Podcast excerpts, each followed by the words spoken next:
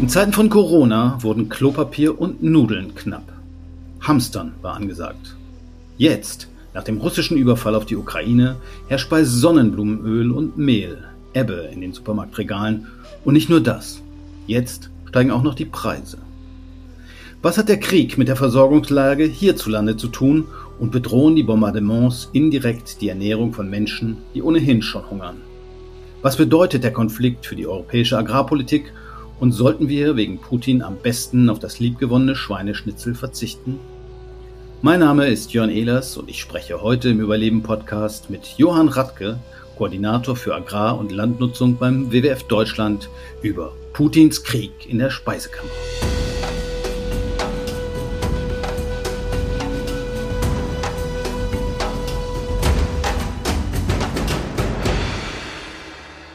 Hallo Johann, Stichpunkt Sonnenblumenöl. Ich habe keins mehr gekriegt am Wochenende, ist aber nicht so schlimm. Ich bin dann umgestiegen auf Rapsöl. Aber die Frage, die sich mir stellt, wieso ist das jetzt eigentlich knapp? Ich habe zwar gehört, dass in der Ukraine viele Sonnenblumen angebaut werden, aber die werden ja nun nicht jetzt geerntet, sondern eher im Spätsommer. Was ist da los?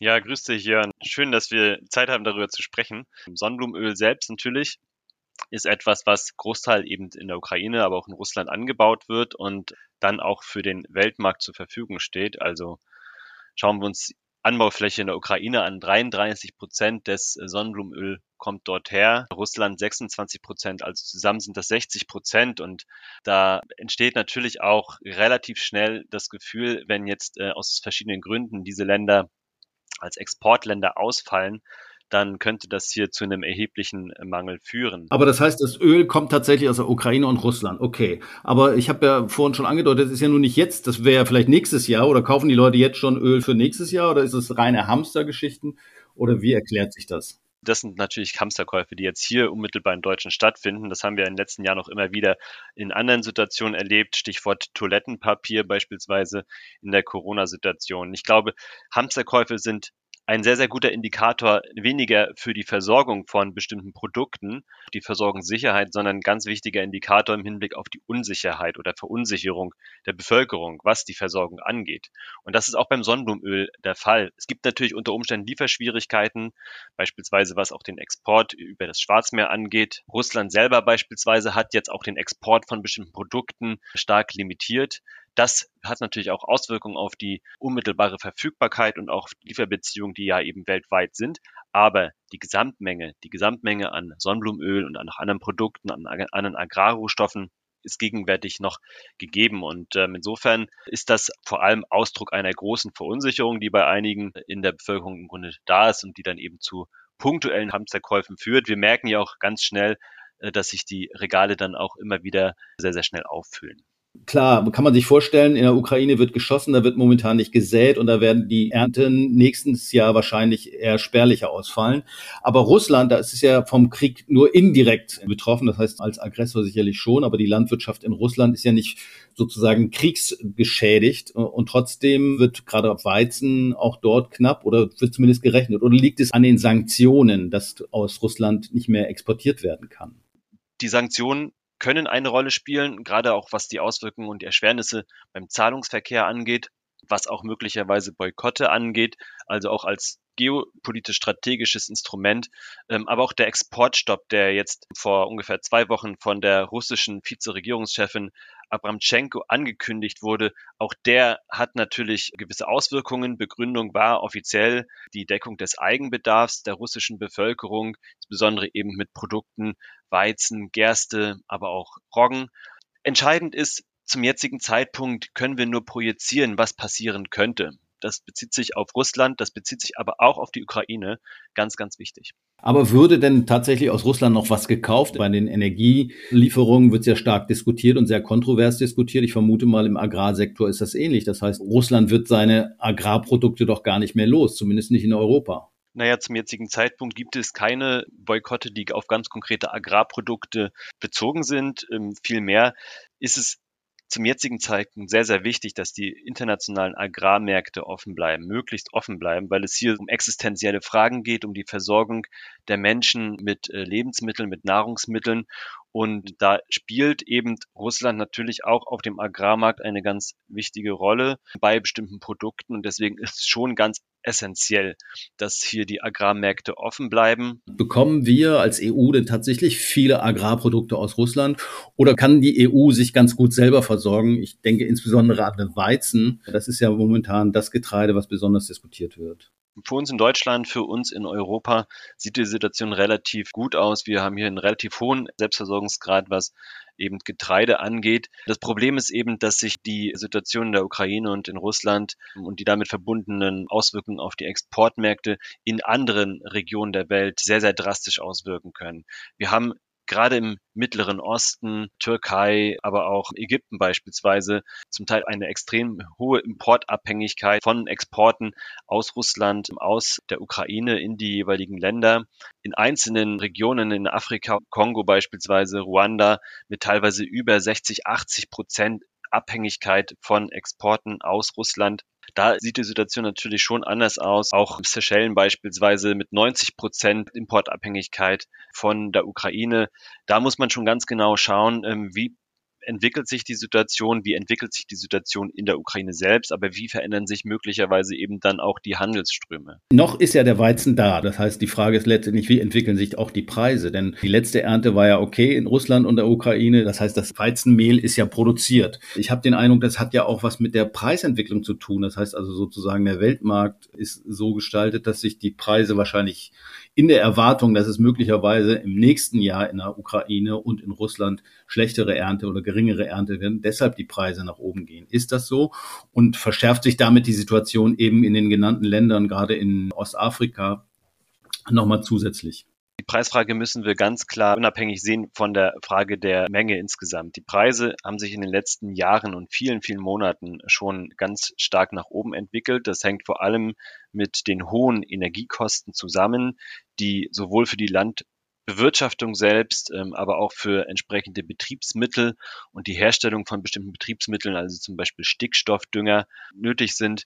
Dadurch explodieren die Herstellungskosten sozusagen in der Landwirtschaft und das wirkt sich natürlich auf die Lebensmittelpreise aus. Die Energiepreise gehen zwar hier nach oben, weil es eine Knappheit gibt an, an Gas und Öl, aber doch wahrscheinlich nicht in Russland oder ist es da auch so? Denn ich könnte mir vorstellen, für andere macht das ja ein ganz gutes Geschäft sein. Also Indien beispielsweise kauft jetzt massenhaft Öl aus Russland, weil die Preise relativ niedrig sind.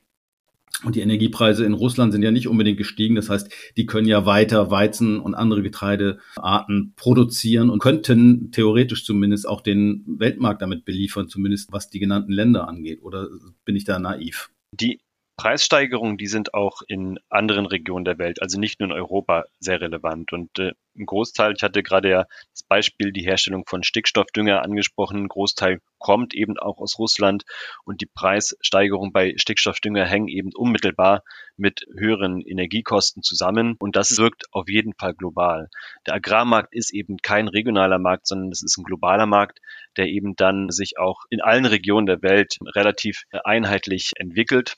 Und ähm, das ist eben das große Problem, dass durch diese Preissteigerungen eben nicht unbedingt die Menge sozusagen entscheidend wird für mögliche Krisen, Hungerskrisen, Hungerskatastrophen, sondern eben die drastisch gestiegenen Preise und der dadurch bedingte Zugang zu eben Lebensmitteln. Das gilt natürlich für die Regionen, in denen unmittelbar Hungerskrisen drohen oder auch ähm, aktuell schon sehr relevant sind. Ähm, das gilt aber auch für diejenigen, die eben versuchen, in Hungerskrisen zu intervenieren, also beispielsweise das Welternährungsprogramm, die sind angewiesen auf den Kauf von Lebensmitteln und wenn Lebensmittel teurer werden, dann fällt es auch solchen äh, Institutionen noch schwerer, Lebensmittel in entsprechender Menge zu gewissen Preisen eben zu bekommen. Es ist aber nicht allein der Ukraine-Krieg, sondern es kommen dann ein paar Faktoren dazu. Die Ernten gerade in Afrika waren in den letzten drei Jahren tendenziell sehr schlecht. Also die äh, Regenzeiten sind mehrere Jahre sehr gering ausgefallen, gerade im, im Osten Afrikas. Und das kommt jetzt sozusagen der Konflikt in der Ukraine noch obendrauf. Kann man das so sagen? Naja, es ist eben eine Kombination aus ganz vielen Faktoren. Wir merken einfach, hier kommen immer mehr Krisen zusammen, die eben dann sich ganz konkret auf den Preis auswirken. Das ist natürlich einmal eine Energiepreiskrise, kann man vielleicht sagen. Das ist dieser schreckliche Krieg in der Ukraine. Das ist aber auch die Klimakrise, die immer relevanter wird und immer sichtbarer wird kann sagen von Jahr zu Jahr und längst nicht mehr nur eben in Afrika, wo man das möglicherweise am ehesten vermutet, sondern das Thema Auswirkungen der Klimakrise spielt auch natürlich ganz unmittelbar in Deutschland eine Rolle. Wenn wir uns an die letzten Dürrejahre erinnern, 2018, 2019, das zeigt, wie wichtig es ist, eben auch diese Krise, die Klimakrise wirklich ernst zu nehmen und Maßnahmen zu treffen, um eben hier langfristig auch sich mit diesen Krisen auseinanderzusetzen und denen entsprechend entgegenzuwirken. Du hattest vorhin das Thema Dünger angesprochen. Das war mir jetzt nicht bewusst, dass das auch ein Thema ist. Wie sieht die Situation da aus? Also auch Russland ist ein wichtiger Produzent von Dünger und ist das für die Landwirtschaft ein entscheidender Faktor? Dünger ist auf jeden Fall für die landwirtschaftliche Produktion sehr, sehr wichtig. Also insbesondere Stickstoffdünger wird eben aus Ammoniak hergestellt und Ammoniak, der mit Stickstoff aus der Luft hergestellt wird, muss mit Wasserstoff kombiniert werden. Und dieser Wasserstoff wird in erster Linie aus Erdgas produziert. Das heißt, 80 Prozent der Herstellungskosten von Ammoniak entfallen eben auf Gas. Und ähm, wie sich die Gaspreise in den letzten Jahren eben entwickeln haben, haben, ist ja bekannt. Dementsprechend ist auch die Herstellung von Stickstoffdünger extrem energieaufwendig und entsprechend teuer geworden. Und das wirkt sich natürlich auch auf die Kostensituation in Deutschland aus. Rund 25 Prozent der in der Europäischen Union genutzten Dünger kommt eben aus Russland. Das heißt, die Preissteigerung, die wir jetzt erleben, ist eigentlich auch schon ein Vorgriff darauf, dass wahrscheinlich äh, der Dünger teurer werden wird für die nächste Ernte und äh, da kann man jetzt schon mal die Preise erhöhen. Der Dünger ist jetzt schon sehr, sehr teuer und Dünger ist eben auch ein begrenztes Betriebsmittel. Das heißt, hier wirkt sich dann auch die Menge relativ schnell eben auch aus. Es bildet sich dann eben auch sehr stark im Preis ab. Und ähm, solange die Lager noch voll sind, ist äh, vielleicht die Nachfrage nicht so sonderlich groß und entsprechend der Preisdruck nicht. Umso geringer die Menge in den Lagern wird, umso größer wird natürlich dann auch und umso drastischer äh, entwickeln sich da auch die Preise. Und die ukrainische Regierung hat beispielsweise in den letzten Wochen landwirtschaftliche Fachkräfte vom Militärdienst freigestellt, um eben die landwirtschaftliche Produktion am Laufen zu halten. Man könnte vermuten, dass es in den nächsten Wochen doch auch wieder möglich ist, auf einer gewissen Fläche in der Ukraine eben ähm, Produkte anzubauen und das eben dann auch entsprechend dann irgendwann auch zu ernten. Also insofern wir müssen mal abwarten, wie sich das jetzt entwickelt. Ganz, ganz große Unsicherheit insgesamt natürlich. Aber klar ist, die Preise werden natürlich kontinuierlich auch aufgrund der Energiepreise weiter steigen oder zumindest auf einem hohen Niveau bleiben. Das ist es, was den Zugang zu eben Nahrungsmitteln eben sehr, sehr stark begrenzt. Es ist gar nicht so sehr nur die Menge, sondern es ist vor allem eben der enorm hohe Preis, der eben äh, mit entsprechenden Instrumenten kompensiert werden muss. Der trifft wahrscheinlich auch afrikanische Staaten, die importieren auch aus Russland Dünger teilweise zu 90 Prozent und auch dort ist vor allen Dingen der Preis der entscheidende Faktor, dass sie sich das eben nicht mehr leisten können. Das ist so. Die Lebensmittelpreise, die Agrarrohstoffe, es ist ein globaler Markt. Die Preise sind alle auf einem ähnlichen Entwicklungsniveau. Insofern haben wir hier gar nicht unbedingt nur regionale eben ähm, Ausschläge, sondern ich sage mal, der Gesamt globale Preisrahmen, der ist einfach viel, viel zu hoch und der verursacht eben genau dort dann existenzielle Probleme, wo eben ein Großteil auch des Einkommens äh, dann eben für Lebensmittel ausgegeben wird. Wenn jemand bereits 70, 80 Prozent, vielleicht sogar 90 Prozent seines verfügbaren Einkommens für Lebensmittel ausgibt, dann hat er bei einem Preisanstieg ganz schnell nur noch eine Möglichkeit, um darauf zu reagieren, nämlich keine Lebensmittel oder weniger Lebensmittel zu kaufen. Und das hat wirklich katastrophale Auswirkungen. Wer verdient denn eigentlich an diesen steigenden Preisen? Wenn die Supermärkte die Preise erhöhen, dann kriegen es ja wahrscheinlich wieder nicht die Bauern unbedingt, weil denen geht es ja wirtschaftlich tendenziell auch nicht so besonders, sondern die Gewinne schöpfen andere ab, oder? China beispielsweise bunkert gerade ich heute Morgen gelesen, irgendwie seit Jahren Getreide, beziehungsweise hat hier auch eine sehr, sehr starke Marktstellung eben auch ausgebaut. Und ähm, das hat natürlich auch, ich sag mal, geostrategische Auswirkungen. Ne? Und ich kann mir durchaus vorstellen, dass zunehmend die Hoheit über Lebensmitteln, die Einflussmöglichkeiten auch auf Lebensmittelpreise doch auch ein ganz wichtiges äh, geopolitisches Instrument ist. Und ähm, das ist natürlich ja sehr problematisch. Im Energiebereich ist es relativ klar, Deutschland versucht sich unabhängig zu machen äh, von Energieimporten, also von Öl, Gas und Kohle aus Russland. Der Finanzminister spricht sogar von Freiheitsenergien. Wie sieht das im Agrarsektor aus? Haben wir die Möglichkeit überhaupt, uns von Agrarimporten sozusagen zu befreien? Weil die Fläche ist natürlich begrenzt in Deutschland. Wie sieht die Situation nach deiner Einschätzung nach aus? Wir werden natürlich nicht unseren, ich sag mal, Selbstversorgungsgrad in allen Bereichen in sehr, sehr kurzer Zeit ähm, so weit nach oben schrauben können, dass wir völlig unabhängig sind vom Weltmarkt. Wie sieht denn das momentan aus? Ist die Selbstversorgung in Deutschland? Ich habe keine Ahnung. Also wie, wie viel kommt aus Deutschland und wie viel kommt von anderen Ländern? Also entscheidend ist natürlich, was wir mit der Fläche machen. Die Fläche ist begrenzt, deswegen ist natürlich eine Produktionssteigerung per se natürlich immer mit ähm, entsprechenden, mit einer Umverteilung äh, verbunden. Wir haben in Deutschland einen, ich sag mal, insgesamt relativ hohen Selbstversorgungsgrad ähm, über alle Produkte, Produktbereiche gesehen. Aber wenn wir dann genauer hinschauen, dann ist es dann doch sehr, sehr unterschiedlich. Sehr hohen Selbstversorgungsgrad haben wir eben bei äh, tierischen Produkten, bei Fleisch und bei Milch.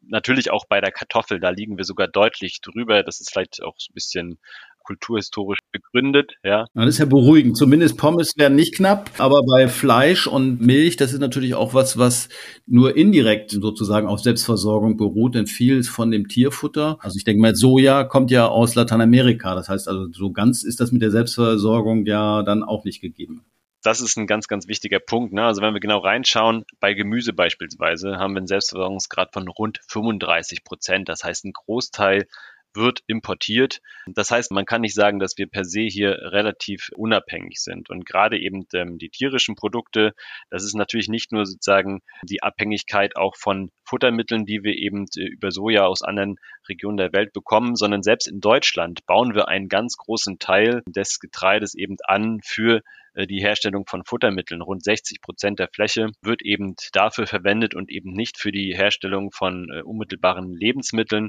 Und ähm, wenn es dann darum geht, unabhängiger zu werden, dann ist natürlich die Frage ganz klar, wie können wir sozusagen die begrenzte Fläche, die wir haben, optimaler verteilen. Und das heißt in erster Linie, dass wir natürlich schauen müssen, dass wir das Verhältnis zwischen dem Anbau von Lebensmitteln und von Futtermitteln drastisch verändern. Das geht natürlich nicht von heute auf morgen, aber das muss ganz klare politische Leitlinie sein. Aber auch, dass wir die, uns die Frage stellen, wie sieht das zum Beispiel mit Agrarrohstoffen aus? Auch hier sehe ich ein großes Potenzial, auch relativ kurzfristig Fläche frei zu bekommen für die Produktion von Lebensmitteln. 60 Prozent der Fläche wird sozusagen genutzt, um Tierfutter zu produzieren. Ich dachte immer, das kommt alles irgendwie aus Brasilien oder sonst wo. Das heißt, es ist vor allen Dingen dann Mais wahrscheinlich oder Hafer für Pferde. Also das ist schon auch viel Getreide und äh, natürlich auch viel Silomais und andere Feldfrüchte, die wir hier eben anbauen. Aber aufgrund dessen, dass wir eben in Deutschland auch eine hohe Konzentration an Tierhaltung haben, äh, sind wir selbst deswegen noch darauf angewiesen, eben nicht nur die Fläche eben in Deutschland für die Herstellung von Futtermitteln zu nutzen, sondern eben einen Großteil, gerade eben Soja und andere eiweißhaltige Pflanzen eben dann zu importieren und äh, verursacht natürlich auch, und das muss uns immer bewusst sein, erhebliche ökologische Schäden anderswo. Und insofern ist es ein ganz, ganz wichtiger Punkt, wirklich auch sich die Frage zu stellen, wie gehen wir grundsätzlich mit unserem Konsum, mit unserem Fleischkonsum um? Welche Rolle spielt die Tierhaltung insgesamt und wie kann es gelingen, die Tierhaltung zu reduzieren und damit entsprechend auch die verfügbare Fläche, die wir zum Beispiel in Deutschland eben nutzen, dann eben für die Herstellung von Futtermitteln oder von Lebensmitteln zu nutzen. Okay, das heißt, es wäre schlauer wahrscheinlich, wenn man die Hälfte unserer Äcker eben nicht für die Produktion von Tierfutter nutzen würde, sondern das äh, Futter lieber selber futtern würde. Das würde zumindest schon mal einiges an Fläche sparen. In Deutschland geht der Trend auch in die Richtung. In Europa mag das auch möglich sein.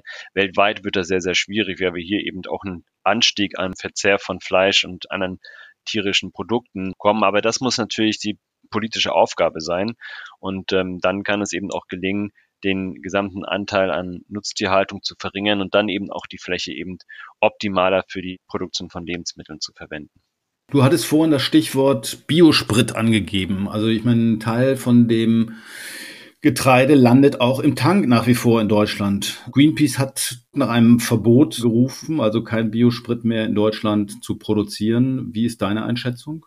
Ich glaube, das ist ein guter Schlüssel, um hier relativ kurzfristig Fläche sag mal, zu aktivieren für die Herstellung von Lebensmitteln, die Herstellung von Biokraftstoffen ist zum einen relativ energieaufwendig und zum anderen in der Gesamtenergiebilanz relativ schlecht. Das heißt, ähm, es lohnt sich hier wirklich mehr die Fläche für die Herstellung von Lebensmitteln zu nutzen als eben für Biokraftstoffe. Rund 800.000 Hektar, vielleicht sogar noch mehr, sind da relativ kurzfristig machbar. Und das ist etwas, was wir auf jeden Fall in den Fokus nehmen sollten. Ich glaube, in Deutschland gibt es ungefähr zwischen 16 und 17 Millionen Hektar landwirtschaftliche Nutzfläche. Also ist 800.000 Hektar immerhin schon ein Wort. Ein anderer Teil, und das ist, kommt der WWF wieder ins Spiel oder sagen wir die Naturschutzverbände. Wir treten ja auch dafür ein, dass viele der landwirtschaftlichen Flächen oder ein erhöhter Anteil der landwirtschaftlichen Flächen stillgelegt werden. Nun ist in der Diskussion, dass man äh, dadurch, dass es sozusagen die Veränderung, Umwälzung und Knappheit auf den Weltagrarmärkten, die in der Diskussion ist, dass man diese stillgelegten Flächen wieder in die Nutzung nimmt. Wir reden hier von 170.000 Hektar ist also ein, na, über den dicken Daumen, ein Viertel, Fünftel von dem, was wir nutzen für Biosprit. Macht das tatsächlich Sinn oder ist das eh nur ein Scheingefecht, weil man wieder an die Flächen ran will?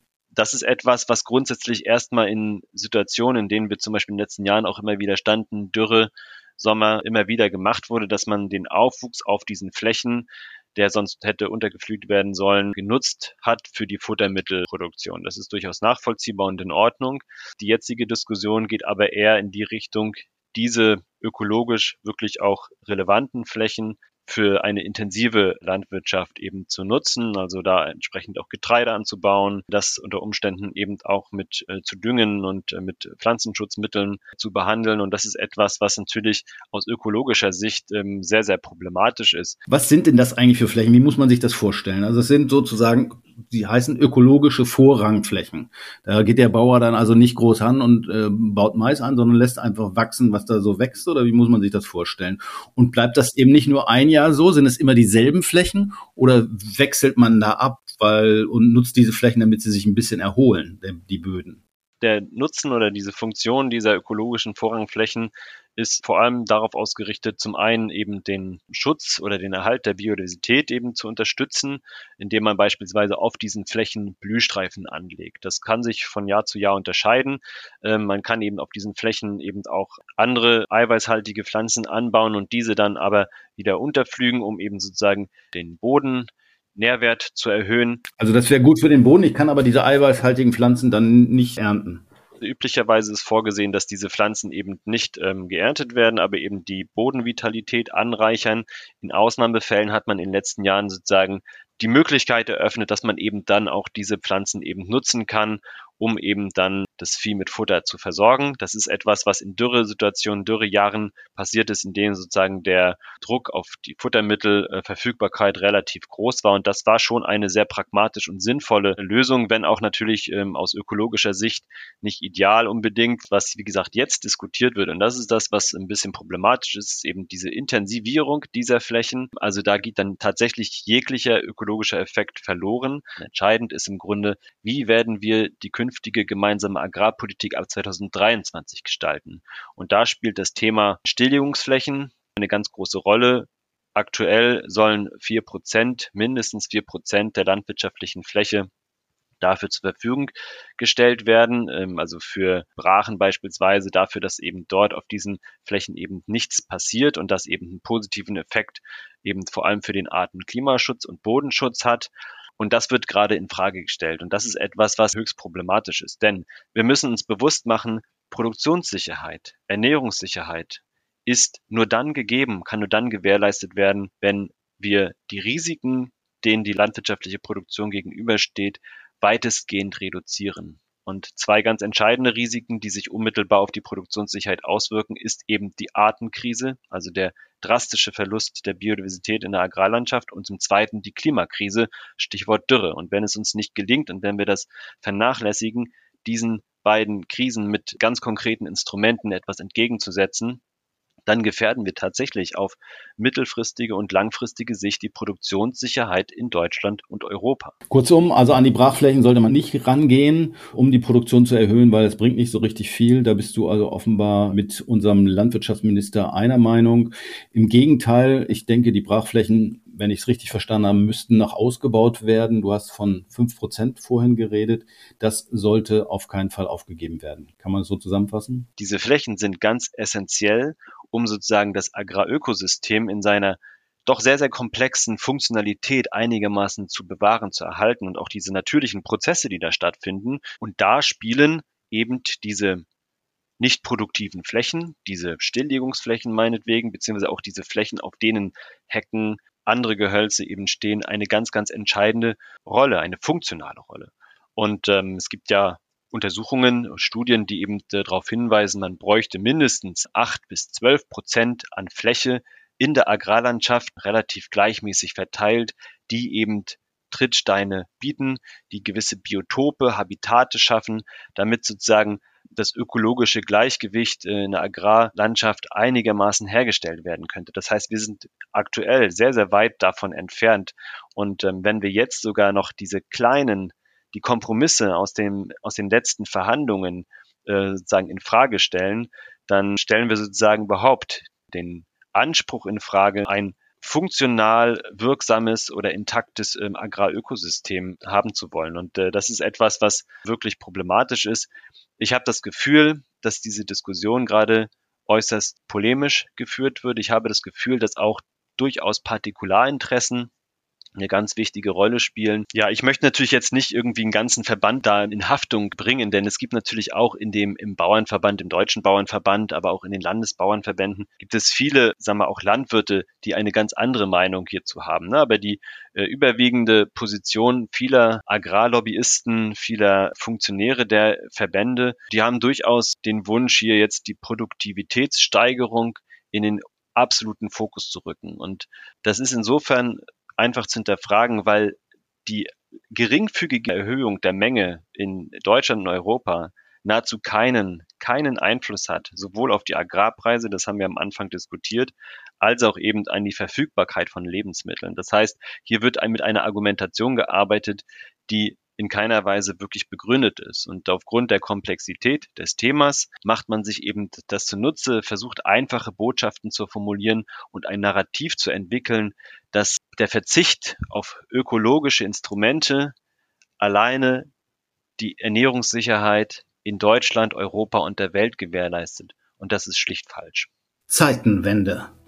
Der Krieg in der Ukraine hat Auswirkungen, die weit über die Region hinausreichen.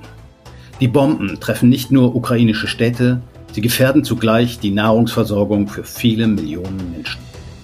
Durch die explodierenden Preise für Getreide und Düngemittel wird sich die ohnehin durch Dürrejahre und Klimawandel angespannte Ernährungssituation in vielen Ländern des Südens weiter verschärfen.